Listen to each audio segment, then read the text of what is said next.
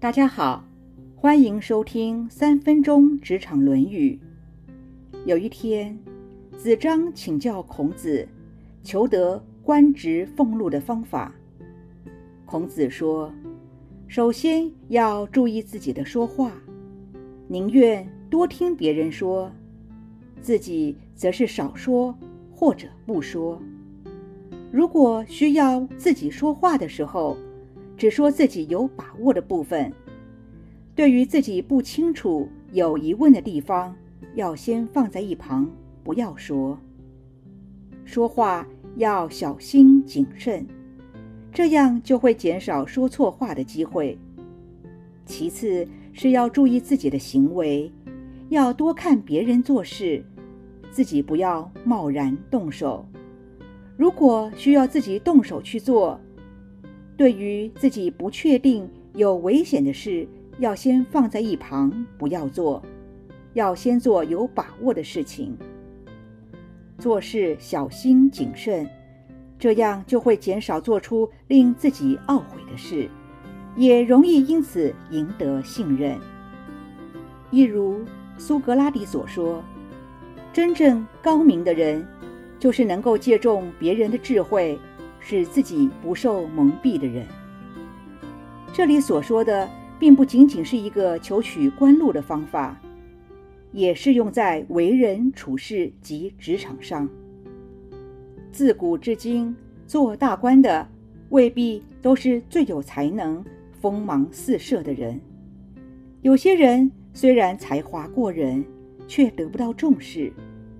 除了是因为没有遇到伯乐之外，也可能因为自己自大而犯了错误，或者遭人猜忌，甚至功高震主。主政者通常会为大局着想。为了对众人负责，往往会选择打安全牌。这么做也许没有让人惊艳的感觉，但是起码不会出现大的失误，也容易取得管理上的平衡与和谐。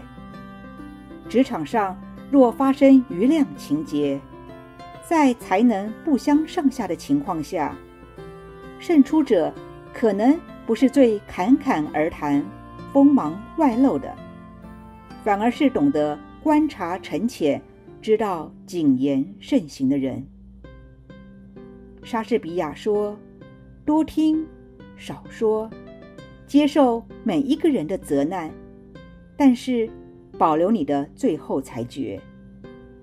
愿意聆听是非常重要的事，因为懂得聆听，才能发现问题的症结。”才有时间去思考、判断，而不是随意的脱口而出。这也就是为什么上帝给我们两个耳朵，却只有一张嘴的原因。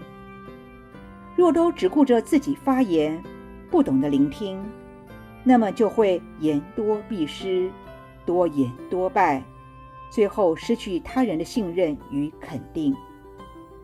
行事谨慎。则是放诸四海的标准。马克吐温说：“永远谨慎乃是至高无上的价值。”冲动鲁莽的行事作风，最后一定是伤人伤己。历史人物中，项羽及吴三桂就是经典的代表人物。现在问问自己：愿意耐心聆听吗？生活中有谨言慎行吗？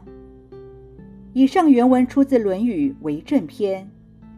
子张学甘露，子曰：“多闻缺仪，慎言其余，则寡尤；多见缺待，慎行其余，则寡悔。言寡尤，行寡悔，路在其中矣。”今天的分享就到这儿。我们下次见。